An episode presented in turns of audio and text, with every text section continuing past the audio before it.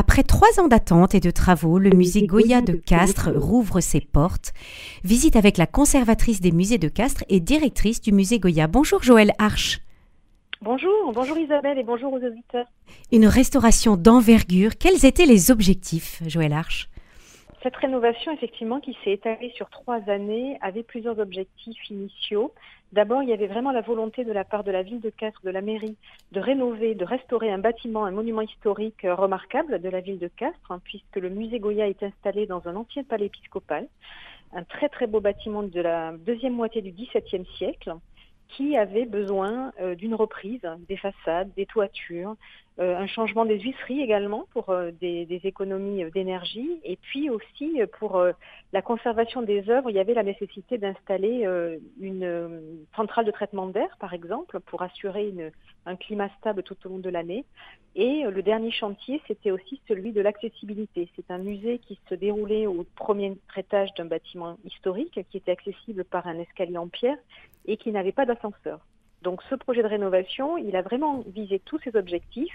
Et puis bien sûr, euh, il avait une dimension bien sûr muséographique, puisque l'idée également, c'était de rénover complètement l'intérieur des salles et de redéployer dans un nouveau parcours la riche collection du musée Goya. Riche collection du, musée Goya, qui est le, le, seul musée de France consacré à l'art ibérique. Qu'est-ce qui explique cette consécration aux peintres espagnols J'en cite quelques-uns, Goya, Velázquez, Dali.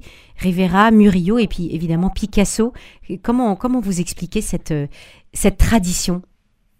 Alors cette tradition, elle s'explique d'un point de vue historique. Alors d'abord, c'est vrai qu'elle nous place comme un musée extrêmement singulier puisque nous sommes un musée thématisé euh, dédié aux peintres espagnols de l'Antiquité jusqu'à nos jours. Et c'est vrai que cette singularité nous positionne comme une collection atypique et, qui a un intérêt pour la France, pour l'Espagne et même au niveau euh, international. Et finalement, cette orientation vers l'Espagne, elle s'est construite hein, au fil du temps, au fil de l'histoire du musée, et elle a été vraiment déterminée par euh, l'histoire de l'ensemble de nos collections. À la fin du 19e siècle, il y a une famille de Castres, la famille Brigiboul, que nous, célébrons ici, parce que c'est une famille importante qui a fait un, un leg à la ville très très important cette famille, euh, notamment Marcel, le père, était euh, un grand collectionneur d'art espagnol, grand amateur, artiste lui-même. Il a euh, vécu à Madrid, il a acheté des œuvres de Francisco de Goya sur le marché à Madrid et il a souhaité les léguer à la ville de Castres après son, sa mort à la fin du XIXe siècle, en 1894. Et puis, par la suite, les conservateurs successifs, les maires successifs de la ville ont considéré que c'était quand même un artiste qui méritait une grande attention. Et effectivement, la notoriété de, Goya a été grandissante en France euh, et à l'étranger de par le monde. Et euh, petit à petit, s'est construite cette collection autour de l'Espagne par des enrichissements, par des acquisitions, par des dons, euh, par des expositions temporaires aussi qui ont été vraiment orientées vers, vers cette, ces artistes-là. Et ce qui nous positionne aujourd'hui comme une collection très représentative. Nous avons à peu près 1500 euh, pièces d'art hispanique. Alors évidemment, nous ne présentons pas tout. Hein. Oui, vous, gardez quelques euh, tableaux en réserve. Nous avons, des réserves, même si la première accrochage fait état bien sûr de ce que nous avons de, plus beau. Nous avons vraiment sélectionné des œuvres majeures ou des œuvres que nous venons tout juste de restaurer ou tout juste d'acquérir. Mais c'est vrai qu'une présentation de musée, un aménagement muséographique nécessite des choix. Et la première sélection, dont nous avons autour de 600 œuvres, ce qui est déjà beaucoup, et donc donne un panorama euh, très riche en fait de cette histoire. Euh, nous commençons au, 19, au 14e siècle et nous finissons au 21e siècle. Joël Arche, j'aimerais bien que vous nous présentiez un petit peu les grandes lignes du parcours artistique de Francisco de, de Goya. nous savons qu'il est né près de Saragosse en Espagne en 1746. Comment a-t-il évolué dans la peinture? Il va rejoindre un premier atelier d'un artiste et finalement, c'est à son arrivée à Madrid, quelques années plus tard, qu'il va véritablement euh, être propulsé, avoir des premières commandes. Il va travailler à la manufacture royale des tapisseries de Santa Barbara à Madrid et donc euh, répondre à des commandes pour des demeures royales. Et petit à petit, c'est vraiment un cheminement. C'est un artiste qui va euh, s'imposer petit à petit dans une façon de peindre tout à fait personnelle. Et dans le parcours ici au Musée Goya, on a souhaité d'ailleurs l'isoler de ces autres artistes de son siècle pour montrer toute sa singularité, toute sa richesse. Donc c'est un peintre qui va rejoindre la cour d'Espagne et qui va être peintre euh, des rois.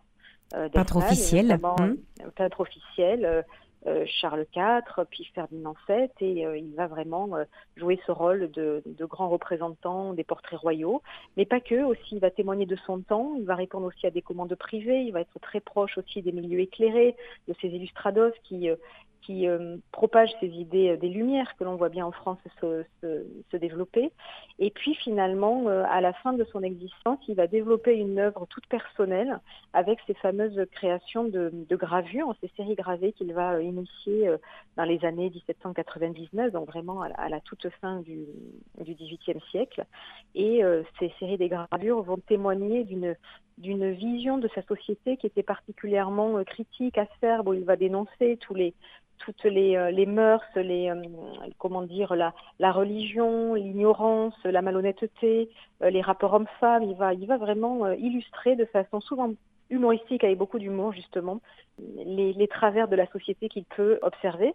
Et puis il va être aussi ce qu'on peut appeler un reporter de son temps parce qu'il va témoigner aussi de cette guerre, de cette fameuse guerre euh, suite à l'invasion euh, des troupes françaises, cette guerre d'indépendance qui se, qui se trame en Espagne et qui va faire des ravages. Dans les désastres de la guerre, il va dénoncer les atrocités justement de ce contexte de guerre entre les, les Espagnols et les Français.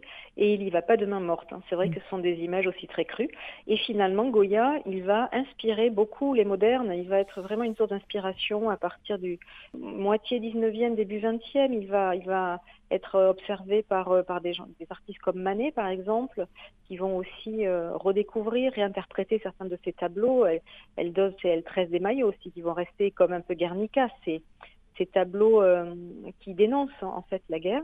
Donc euh, Goya euh, va avoir une empreinte très forte hein, sur les artistes ben, d'aujourd'hui et continue d'ailleurs à inspirer. On voit encore des artistes aujourd'hui qui, qui, se revendiquent aussi de cette de cet héritage. De, cet héritage-là, mhm. tout à fait. À 46 ans, Francisco de Goya devient sourd. Comment sa mhm. peinture est-elle marquée par ce handicap? Alors comment sa peinture? Alors c'est une peinture fait finalement à la fin de sa vie, enfin dans la deuxième partie de sa vie, après justement cette terrible maladie qui le frappe et qui le rend sourd. Donc vous imaginez, c'est quand même un handicap terrible de plus pouvoir euh, parler et, de enfin, pouvoir parler, mais de plus pouvoir entendre. Donc ça veut dire qu'on se, on se recrée un monde intérieur très fort et effectivement il va évoluer euh, vers des peintures noires, des peintures où on voit des cauchemars, où on voit des monstres. Alors pas que bien sûr, hein, il continue aussi sa production euh, de portraits royaux, mais il y a quand même quelque chose de très sombre qui se développe en lui et un regard sur le monde qui change forcément de par cette maladie probablement qui le touche profondément. et il isole beaucoup de ses contemporains. Et qu'il isole. Euh, que diriez-vous Joël Arche de la, de la peinture religieuse de Goya? Parce qu'on sait qu'il a, il a décoré quand même un certain nombre d'églises. Quel était son, son style? Alors sur les peintures religieuses, il répond souvent à des commandes, donc c'est vrai qu'on est sur des productions plutôt euh, plutôt classiques. Il va euh, intervenir à la basilique de Pilar, par exemple à Saragosse. Il va intervenir aussi euh, dans certaines églises de Madrid. Ce sont des, commandes, donc c'est un style tout à fait. alors bien sûr qu'il lui est propre, avec une peinture souvent avec des, une économie de moyens qu'il va utiliser, mais c'est vrai qu'il va il va se, se fondre dans une commande artistique assez, assez conventionnel euh, quand on répond comme ça des commandes religieuses. Mhm, avec un, style assez classique.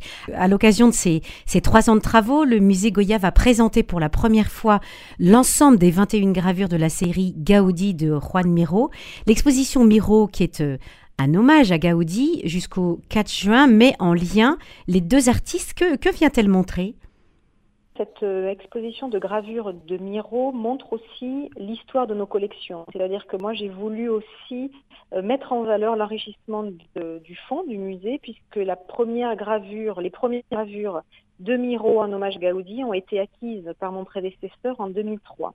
Nous sommes aujourd'hui en 2023, donc 20 ans après, nous avons réussi à acquérir l'ensemble de ces 21 gravures et finalement cette gravure euh, hommage Gaudi, c'est cet ensemble, est extrêmement beau et, reconnu comme étant une, une synthèse de l'art de Miro. Euh, on retrouve à peu près tout son langage, ce qu'on appelle le langage génien, les couleurs, les formes, l'expression, cette légèreté aussi de ses, de ses œuvres. Et finalement, euh, cette Gaudi, ça le positionne aussi comme un peintre espagnol qui rend hommage aussi à, à un Catalan, un Barcelonais, mm Gaudi, qui a mhm. aussi profondément marqué son, son territoire.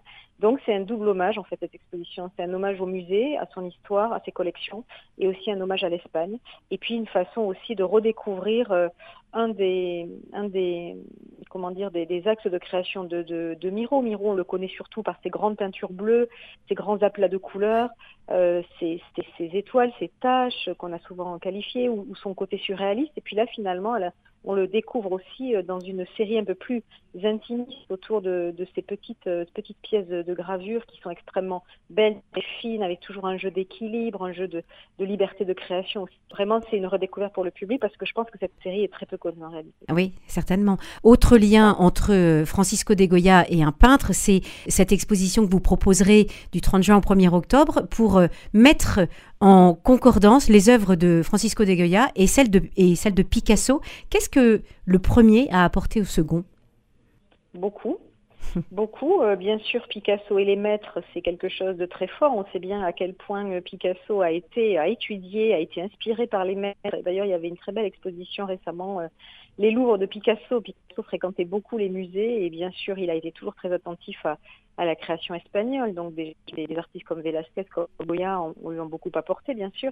Donc nous, on va mettre en, valeur justement ce lien, ce lien plastique, ce lien filiation, ce lien thématique aussi, puisque ce sont souvent les mêmes sujets qui les ont euh, inspirés. Donc il y a quand même un travail sur sur l'animal, sur euh, la corrida, cette passion pour la corrida qui sont partagées, un travail aussi autour de la nature morte, euh, que, Picasso, Picasso va venir réinterpréter les natures mortes de Goya. Donc on va essayer justement de, qualifier tous ces liens qui les ont unis et voir euh, exactement la question que vous posez, comment Picasso s'est nourri de Goya au même titre qu'il s'est nourri d'autres artistes, d'autres grands maîtres, Ingres également, d'autres artistes français, espagnols, etc. Donc c'est une exposition que, nous avons la chance de mener avec la, collaboration exceptionnelle du Musée national euh, Picasso Paris, avec le Musée du Louvre, avec la Bibliothèque nationale de France et de présenter des œuvres qu'on n'a jamais vues ici à Castres. Donc ce sera quand même une, une belle, belle nouveauté, belle aventure euh, cette exposition qui commencera très prochainement. Eh oui,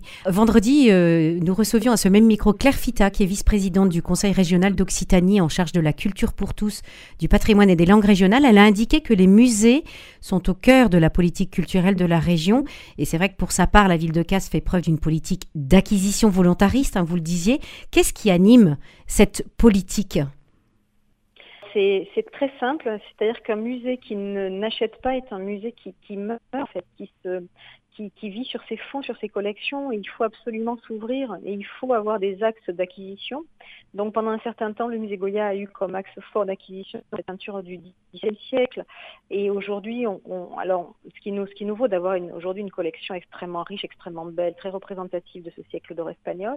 Et aujourd'hui, c'est vrai que nous avons besoin d'enrichir probablement la partie 19e, la partie 20e, la partie 21e, de, de, de, de voilà, de d'étoffer certains, certains axes de la collection et puis nous venons aussi de. Alors ça se passe par des acquisitions, ça se passe par des dépôts. Une politique d'acquisition, c'est très large en fait. Ça, conjugue plusieurs actions possibles.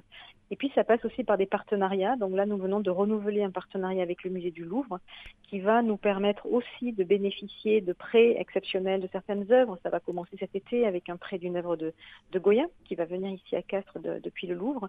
Et puis euh, d'autres projets d'exposition en collaboration, pourquoi pas autour de l'archéologie, autour euh, de, Goya lui-même. Euh, donc de multiples projets sont, possibles sans, euh, de façon très volontariste, comme vous le dites, et, avec les bons partenaires. Voilà, donc de multiples projets à, découvrir au, musée de Castres qui a fait peau neuve. Merci beaucoup Joëlle Arche, conservatrice des musées de Castres et directrice du musée Goya. Je vous en prie, merci à vous. Au, revoir.